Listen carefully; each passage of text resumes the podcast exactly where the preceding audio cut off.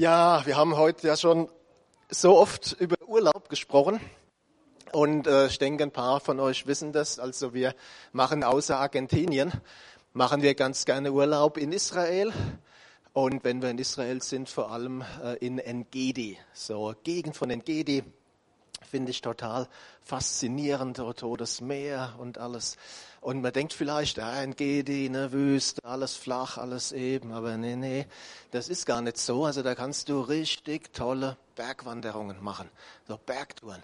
Und am allerliebsten würde ich jetzt sagen, hey, jeder zieht bequeme Schuhe an, nimmt mal zwei bis drei Liter Wasser mit und wir gehen mal an die Engedi-Quelle oder an dieses israelische Feuer, was da oben auf dem Berg ist. Ja, ist leider nicht möglich. Vielleicht im tausendjährigen Reich machen wir das alle mal zusammen. Aber wir haben heute trotzdem eine Bergtour. Eine besondere Bergtour. Und das finden wir in Matthäus unter anderem, in Matthäus 17. Sechs Tage später nahm Jesus die drei Jünger, Petrus, Jakobus und Johannes, den Bruder von Jakobus, mit sich und führte sie auf einen hohen Berg. Niemand sonst war bei ihnen. Vor den Augen der Jünger ging mit Jesus eine Verwandlung vor sich. Sein Gesicht leuchtete wie die Sonne, und seine Kleider wurden strahlend weiß. Und dann sahen sie auf einmal Mose und Elia bei Jesus stehen und mit ihm reden. Da sagte Petrus zu Jesus, wie gut, dass wir hier sind. Herr, wenn du willst, schlage ich hier drei Zelte auf, eins für dich, eins für Mose, eins für Elia. Während er noch redete, erschien eine leuchtende Wolke über ihnen, und eine Stimme aus der Wolke sagte, dies ist mein Sohn, ihm gilt meine Liebe, ihn habe ich erwählt, auf ihn sollt ihr hören. Als die Jünger diese Worte hörten, warfen sie sich voller Angst nieder das Gesicht zur Erde. Aber Jesus trat zu ihnen, berührte sie und sagte, steht auf, habt keine Angst. Als sie aufblickten, sahen sie nur noch Jesus allein. Während sie den Berg hinunterstiegen, befahl er ihnen, sprecht zu niemand über das, was ihr gesehen habt, bis der Menschensohn vom Tod auferweckt ist. Ja, alle drei synoptischen Evangelien, also Matthäus, Markus, Lukas, sie berichten über dieses Ereignis, was als die Verklärung Jesu so in den Kirchenwortschatz Eingang gefunden hat. Interessanterweise sagt keiner der drei, wo genau das war. Die sprechen alle nur von einem Berg, hohen Berg. Und wenn du nach, nach Israel fährst, dann bekommst du den Tabor gezeigt als Berg der Verklärung, aber das ist eine reine, eine reine Tradition. Ja, also von der Bibel her, kommen nachher nochmal kurz drauf zurück, gibt es da eigentlich einen viel besseren Kandidaten, aber heute soll es jetzt natürlich nicht darum gehen, wo genau das war, sondern was genau da passiert ist. Und das allererste, das mir auffällt, Jesus, er nimmt nicht die ganze Meute mit auf den Berg, noch nicht mal den, den harten Jüngerkern, die zwölf, sondern nur drei. Petrus, Johannes und Jakobus. Und der Bibeltext betont, niemand sonst war bei ihnen. Ja, manche übersetzen, er führte sie abseits. Kat idian im Griechischen für sich gesondert, separat. Also die waren dort alleine. Das ist die grundlegende Idee. Und ich sage mal ganz klar, Gott ist ein souveräner Gott. Gott offenbart sich wann, wie und wo er will.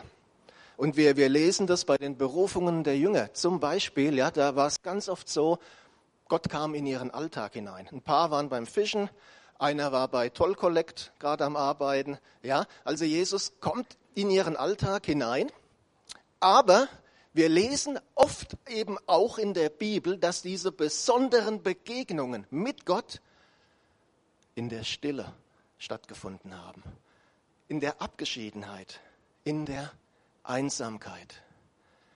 Und ich glaube, unsere Zeit, die macht es uns tendenziell relativ schwer, in die Stille zu kommen. Ja, da ist, ich habe es ja hier genauso liegen, da ist das Handy, daheim ist die, die Klotzkiste im Wohnzimmer, das Internet, ständig online, ständig erreichbar. Und es ist gar nicht so leicht, in die Stille zu kommen. Und doch ist es oft gerade da, wo Gott uns begegnen möchte. Und ist deswegen so wichtig, dass Jesus auch uns immer mal wieder, bildlich gesprochen, auf so einen Berg führen darf. Dass wir Freiraum schaffen in unserem Leben für diese Begegnungen mit ihm in der Stille, in der Intimität. Nur er und wir.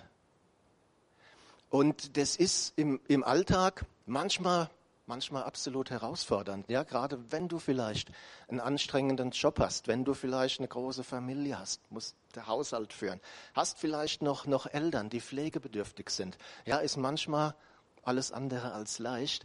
Und da kann es eine Hilfe sein, wenn es irgendwie geht, mal, mal versuchen, aus dem Alltag raus. Eine Tagung, eine Freizeit, ja, mal mal irgendwas unternehmen, wo wir einfach aus dieser Mühle mal rauskommen. Wir haben es uns angewöhnt, so alle zwei Monate etwa mal so einen Fastentag zu machen, ja, wo wir einfach Zeit nehmen, mit Gott reden, auch gucken, okay, wo sind vielleicht Dinge im Leben, Herr, wo es gut wäre, wenn du mich änderst, ja, wir brauchen diese Bergmomente. Ganz wichtig. Dort war es, wo die Jünger dieses Erlebnis mit Jesus hatten, nicht in Jerusalem, im, im Tempelvorhof mit 15.000 anderen, sondern dort in der Stille, auf dem Berg. Auch wir brauchen immer wieder diese Bergmomente. Ja, und wie gesagt, es waren diese drei, Petrus, Johannes, Jakobus, die mit ihm waren. Und das war so, das war so der, der innere Kreis, ne, der, der, der inner Circle von Jesus als später in Gethsemane Jesus von den anderen Jüngern sich ein bisschen zurückzieht, wen nimmt er mit? Petrus, Johannes, Jakobus.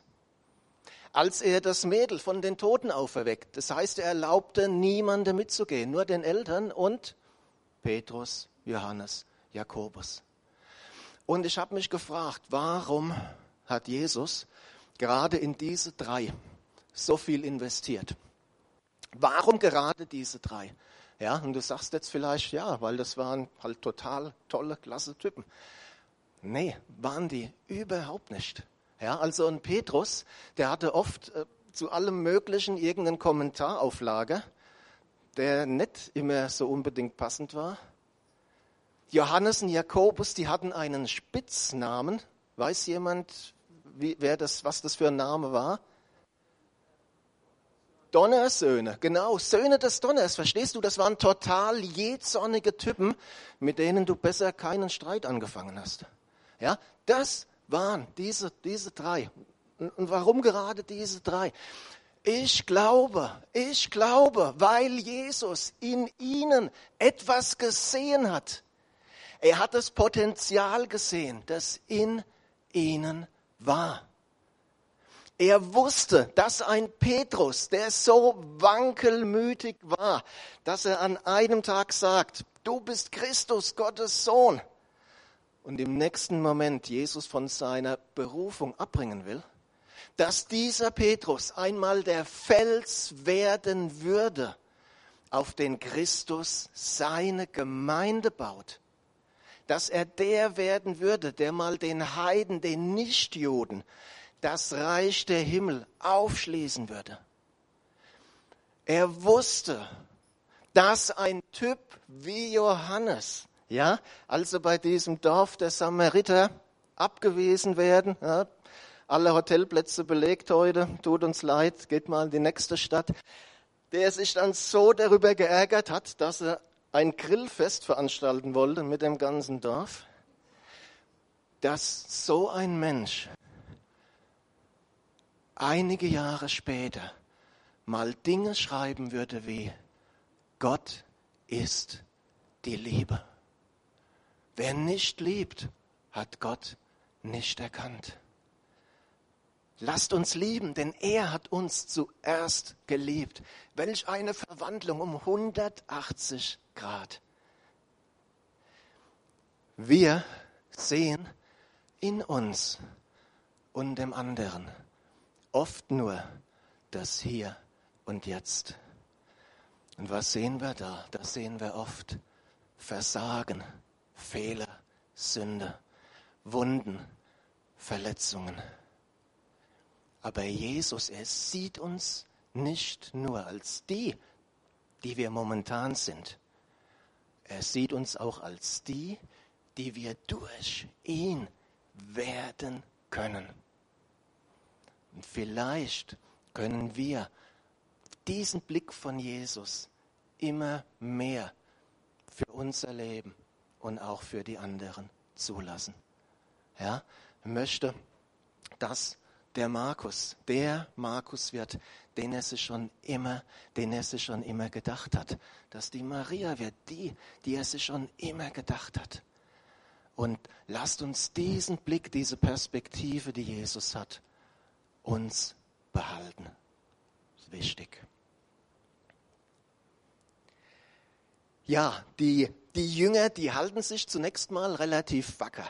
Aber als dann diese Wolke kommt, diese Stimme aus der Wolke spricht, da können sie nur noch zu Boden fallen mit großer Angst, wie die Bibel, wie die Bibel betont. Und es ist interessant, dass einer von den dreien einige Jahre später ein ganz ähnliches Erlebnis hatte. Johannes auf Patmos.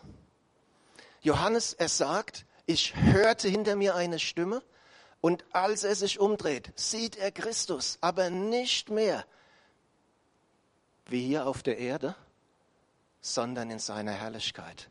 Und es heißt, ich fiel zu seinen Füßen wie tot.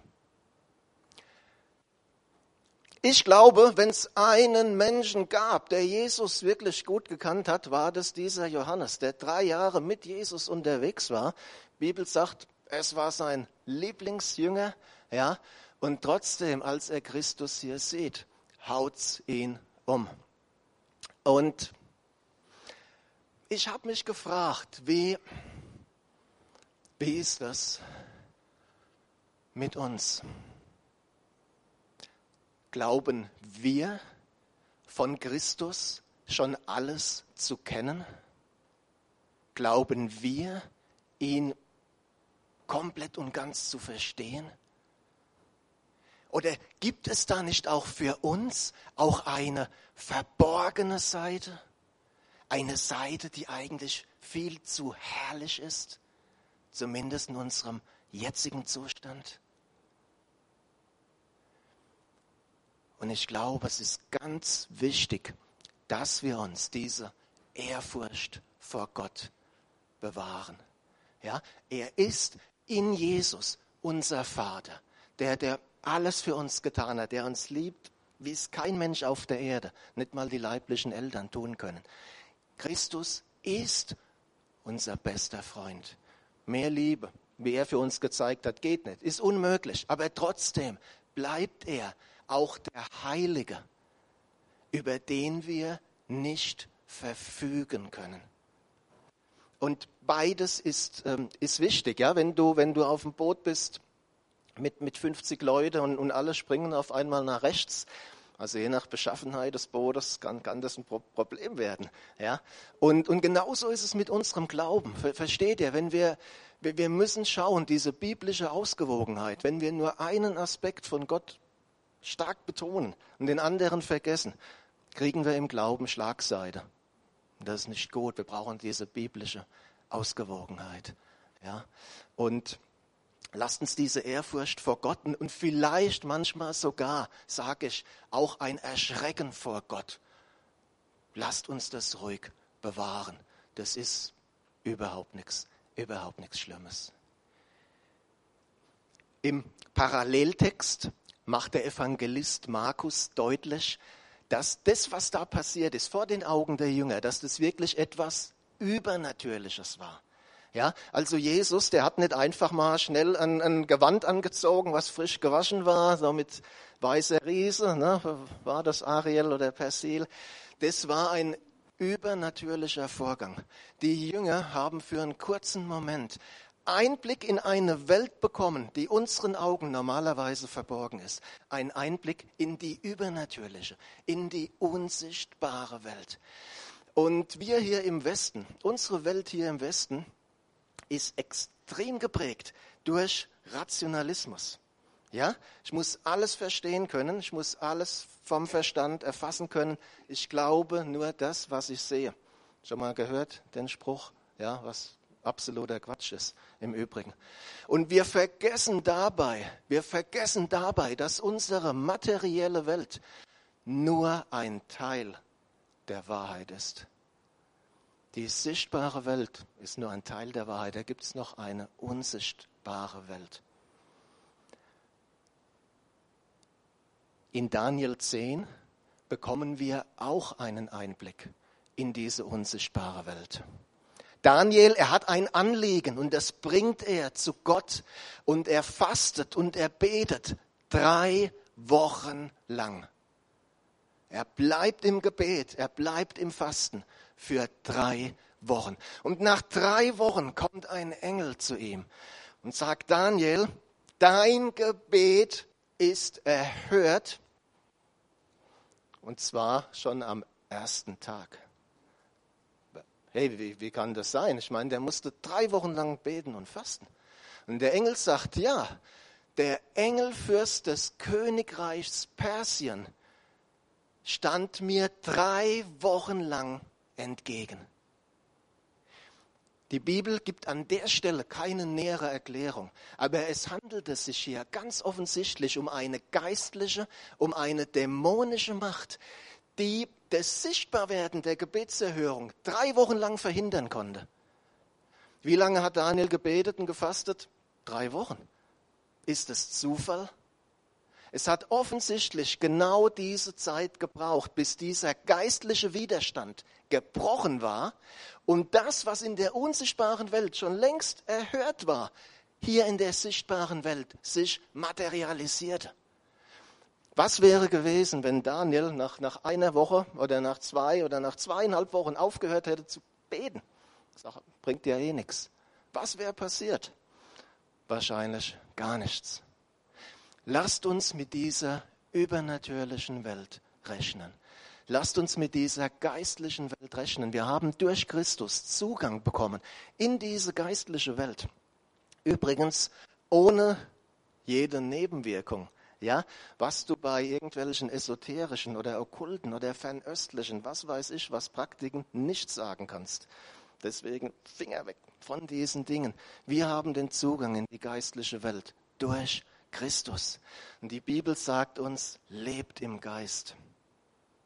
Und je mehr wir das tun, umso mehr wird das Übernatürliche unser natürlich werden.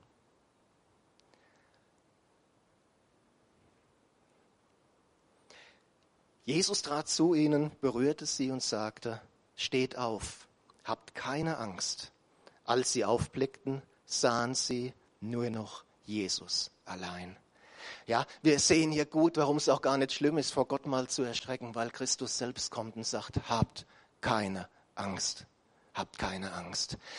Dieser, dieser Satz, dass die Jünger, als die Jünger ihre Augen auftaten, sahen sie niemand als Jesus allein. Da steckt eine ganz tiefe Symbolik drin.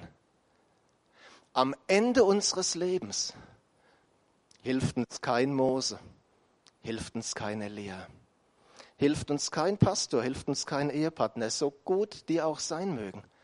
Und wisst ihr, es ist gut, wenn wir uns unterstützen, wenn wir füreinander beten, beten, bieten wir nachher auch an. Ja, wenn wir füreinander da sind, das ist gut. Aber es ersetzt nie die persönliche Beziehung zwischen uns und Gott. Und wenn du diese Beziehung noch, noch nicht hast, triff heute eine Entscheidung. Das ist ein einfaches Gebet. Komm nachher gerne auf uns zu und wir helfen dir dabei. Das ist das, was uns am Ende rettet. Und, und wenn du diese Beziehung hast, und ich denke, ist natürlich die Mehrheit hier, dann lass deinen Blick auf Jesus. Lass ihn auf Jesus gerichtet. Es sind in unserer Zeit so viele Punkte, auf die wir schauen können. Da war die Pandemie. Könnt ihr euch noch daran erinnern, an diese ganzen Diskussionen über die Impfung? Ja, Impfung ist vom Teufel. Wer sich nicht impfen lässt, ist so ähnliches wie ein, wie ein Mörder. Könnt ihr euch noch über diese ganzen Diskussionen erinnern? Wie leicht das war, den Blick von Jesus wegzunehmen, zu verlieren? Wir haben momentan diesen furchtbaren Krieg nicht weit weg von uns, der so viel Leid über Menschen gebracht hat, von denen einige hier auch in unserer Mitte sind.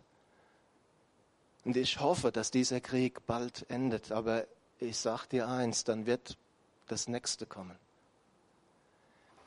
Lasst uns unseren Blick auf Jesus gerichtet haben. Ich sage nicht, weil es gibt Christen, die sagen, ich höre keine Nachrichten mehr. Und ganz ehrlich, ich glaube nicht, dass das, dass das gut ist, auch von der Bibel her. Wir sollen informiert sein, ist wichtig. Aber unser Fokus muss auf Christus gerichtet sein. Das ist das Entscheidende. Ja, der Petrus, das auf dem Wasser laufen, das hat so lange gut geklappt, als er Jesus anschaute. Aber auf einmal kam er ins Nachdenken, oh, die Wellen, die sind eigentlich doch ganz schön hoch und eigentlich kann das doch gar nicht funktionieren, was ich hier mache. Und ja, ging unter. Jesus hat ihn gerettet. Unser Blick auf, auf Jesus. Ja, auch für die Jünger kam die Zeit, vom Berg wieder runterzugehen. Und glaube, jeder kennt es, wenn du manchmal so ein Bergerlebnis mit Gott hast. Du möchtest nicht mehr weg. Du möchtest da nicht mehr weg. Und das war das Gleiche, warum der Petrus da sagte, hey, ich baue hier eine kleine, eine kleine Zeltstadt, dann können wir hier erstmal bleiben. Ähm, in diesem Zeitalter äh, funktioniert es leider nicht. Auch die Jünger mussten wieder runter ins Tal, mussten wieder zurück in den Jüngeralltag. Und wenn wir weiterlesen, dann sehen wir, da hat auch schon das nächste Problem gerade schon gewartet. Ja, war gerade schon ähm, um die Ecke rum. Und für mich, weiß nicht, wie es dir geht, für mich ist das ein Trost, dass auch die großen Männer und Frauen der Bibel, auch deren Leben war nicht eine einzige Aneinanderreihung von Bergerlebnissen, da war auch ganz viel Alltag und Tal. Aber diese Bergerlebnisse, die können so einen richtigen Schub bringen. Und ich glaube, das war bei den drei Jüngern der Fall. Und wisst ihr, warum ich das weiß? Weil viele, viele Jahre danach Petrus von diesem Erlebnis schreibt. Denn wir sind nicht klug ausgedachten Geschichten gefolgt, als wir euch die machtvolle Ankunft unseres Herrn Jesus Christus kundtaten, sondern wir waren Augenzeugen seiner Macht und Größe. Denn er hat von Gott dem Vater Ehre und Herrlichkeit empfangen, als eine Stimme von erhabener Herrlichkeit an ihn erging. Das ist mein geliebter Sohn, an dem ich Wohlgefallen gefunden habe. Diese Stimme, die vom Himmel kam, haben wir gehört, als wir mit ihm auf dem heiligen Berg waren. Übrigens, Hermon, größter Berg Israels, bedeutet heiliger Berg. Ich glaube, es sind mindestens fünf Punkte, die wir von heute, die wir von dieser Bergtour mitnehmen können für unser Leben.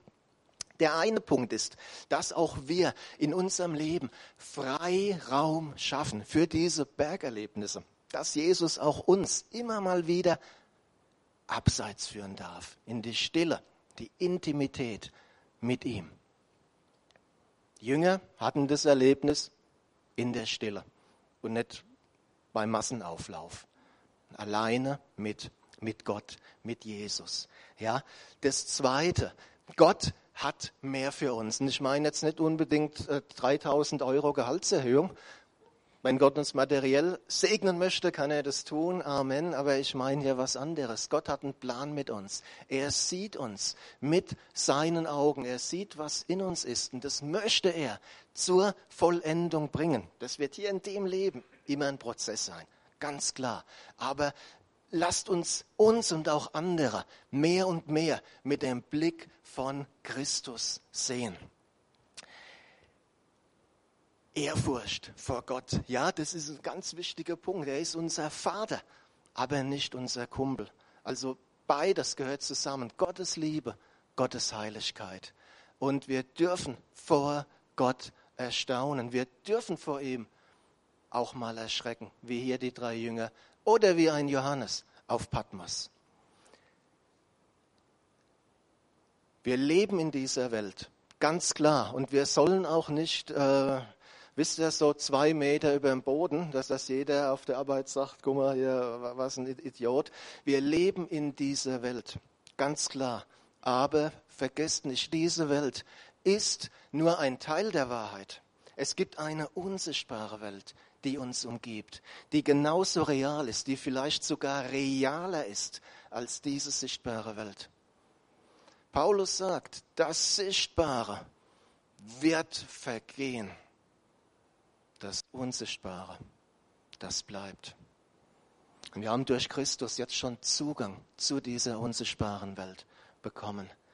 Ja, und das äh, Letzte, lasst uns schauen, dass unser Fokus wirklich auf Jesus bleibt. Es gibt so viele Dinge, gerade in unserer Zeit, die uns, die uns wegziehen wollen, die uns ablenken wollen. Lasst unseren Blick auf Christus gerichtet. Alles hat Gott der Vater ihm gegeben, alles. Und durch Jesus haben wir alles. Und lasst uns mit ihm verbunden sein, unser Blick wirklich auf ihn halten. Gott segne euch. Amen.